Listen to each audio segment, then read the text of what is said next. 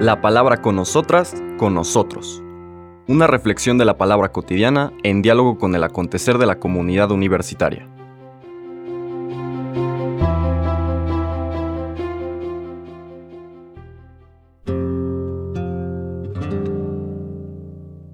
Hola, buenos días. Bienvenidas, bienvenidos a la palabra con nosotras, con nosotros. Llegamos al final de nuestra semana laboral, hoy viernes 17 de noviembre, de la 32 segunda semana del tiempo ordinario. Seguimos nuestro recorrido por el Evangelio de Lucas, capítulo 17. Vamos a leer los versículos 26 al 37 que está vinculado al texto que leímos ayer. Es la continuación y podemos decir la conclusión de este se ha descrito como un discurso escatológico o apocalíptico, es decir, un discurso del final de los tiempos. Nos dice el relato. En aquellos días Jesús dijo a sus discípulos, Lo que sucedió en el tiempo de Noé también sucederá en el tiempo del Hijo del Hombre. Comían y bebían, se casaban hombres y mujeres, hasta el día en que Noé entró en el arca. Entonces vino el diluvio y los hizo perecer a todos. Lo mismo sucedió en el tiempo de Lot. Comían y bebían, compraban y vendían, sembraban y construían.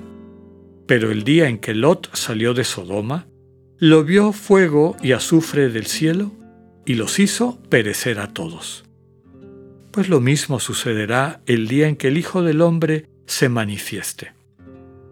Aquel día el que esté en la azotea y tenga sus cosas en la casa, que no baje a recogerlas. Y el que esté en el campo, que no mire hacia atrás. Acuérdense de la mujer de Lot. Quien intente conservar su vida, la perderá, y quien la pierda, la conservará. Yo les digo, aquella noche habrá dos en un mismo lecho. Uno será tomado y el otro abandonado. Habrá dos mujeres moliendo juntas. Una será tomada y la otra abandonada. Entonces los discípulos le dijeron, ¿Dónde sucederá eso, Señor?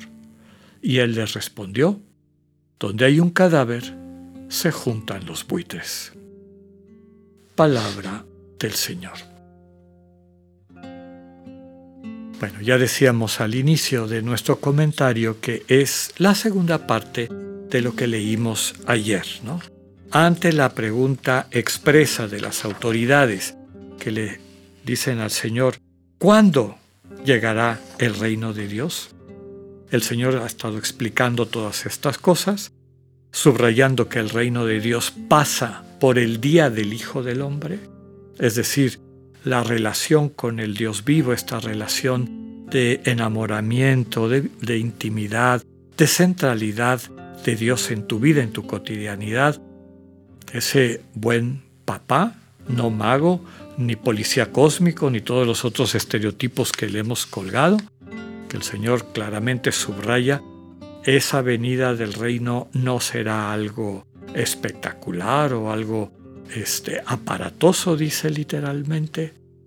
Es algo que ya está en medio de ustedes y que se irá madurando a lo largo de este itinerario, que finalmente desemboque en una vida plena, en una vida, en una conciencia iluminada por la relación que tenemos con Dios, esta relación de comunión a la que Dios nos invita.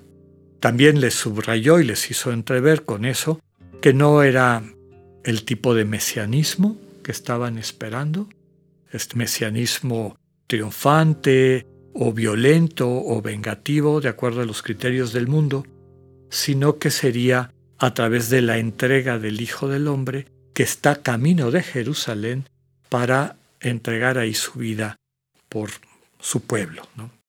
En esta misión fundamental que su padre le ha encomendado.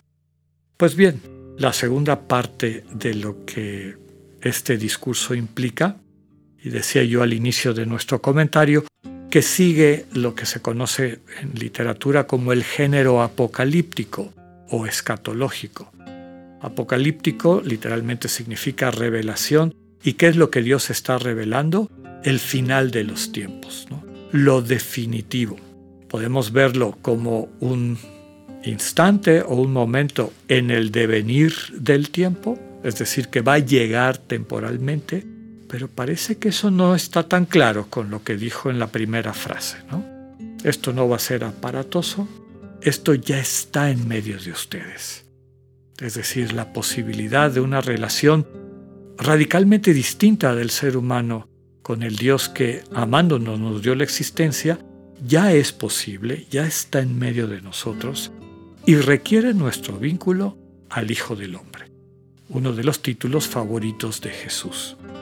Después subrayaba que el día del Hijo del Hombre va a implicar este camino de entrega, de sacrificio en Jerusalén, donde va a ser rechazado, es decir, donde va a poder darnos un testimonio, va a poder encarnar, tal vez en el momento culmen de todo ese proceso de vaciamiento, de amor como entrega de sí, que implica la encarnación, cuando asumiendo sobre su humanidad todo lo que nos deshumaniza y entregando su vida para que tengamos vida, esta capacidad que tiene Dios de transformar lo que es muerte en vida se va a concretar desde luego en la vida del resucitado y en la vida de todas y todos aquellos que, vinculados al resucitado, pongan en sus manos la oscuridad, lo que les está haciendo daño, y reciban de Él este don de una vida renovada, de una vida transformada. Es decir, que puedan experimentar su propia resurrección. Por todo lo que he dicho, pues tampoco tiene sentido pensar que está describiendo algo literal, ¿no?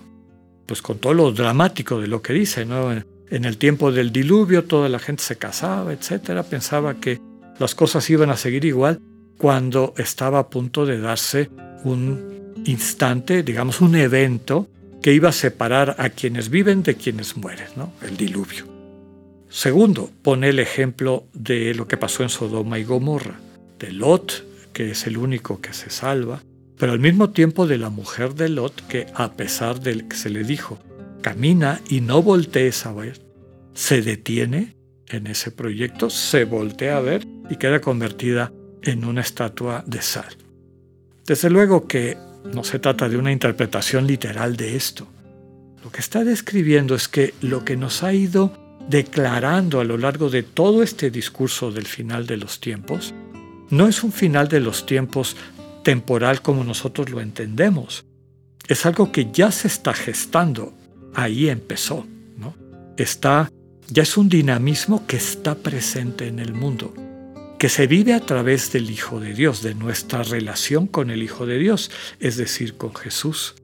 Que ese reino de Dios, eso que todo ser humano anhela, de lo que tenemos un hambre profunda, se recibe o lo podemos experimentar en la medida en que nos abrimos a que Él nos lo transmita.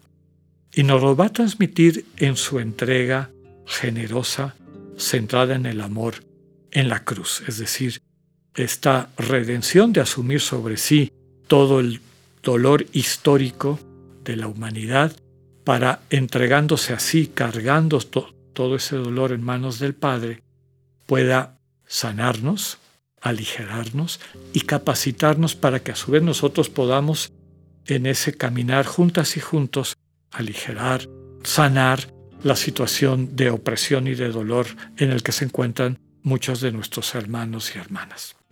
Por lo tanto, no está describiendo algo extraordinario, ya dijo que no va a ser una situación catastrófica, una cosa de ese tipo. Lo que están subrayando estos textos que leímos ahorita es que no hay que descuidarnos. Si ya empezaste a experimentar tu transformación hacia el reino, si ya empezaste a percibir que este dinamismo habita en ti, no te distraigas. No bajes a buscar tus cosas. No te muevas del campo a la casa. Es decir, no pierdas el tiempo tratando de entrar el diálogo, distraerte con tu vida anterior, con tu manera diferente a la que estabas acostumbrado o acostumbrada antes de verte a ti de ver al mundo. Porque en cada instante de tu vida se está en juego el vivir o morir. Desde luego que estamos hablando de la vida definitiva o de la muerte definitiva.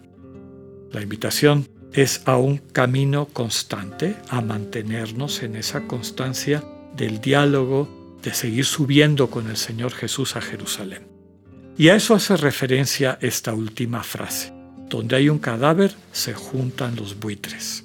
¿Quiénes son los buitres? Las autoridades religiosas que va a enfrentar Jesús en Jerusalén, que creen que están frente a un cadáver y por eso se le lanzan, pero que finalmente van a fracasar en su intento de destruir el proyecto de Dios, de invitarnos a una vida plena en esta conciencia transformada desde el amor gratuito. Que podamos acoger lo que este mensaje nos transmite y convertirlo en vida. Que tengan un buen día, Dios con ustedes. Acabamos de escuchar el mensaje del Padre Alexander Satirka.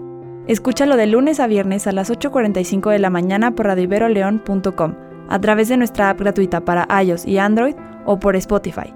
Esta es una producción de Radio León en colaboración con el ITESO, Universidad Jesuita de Guadalajara.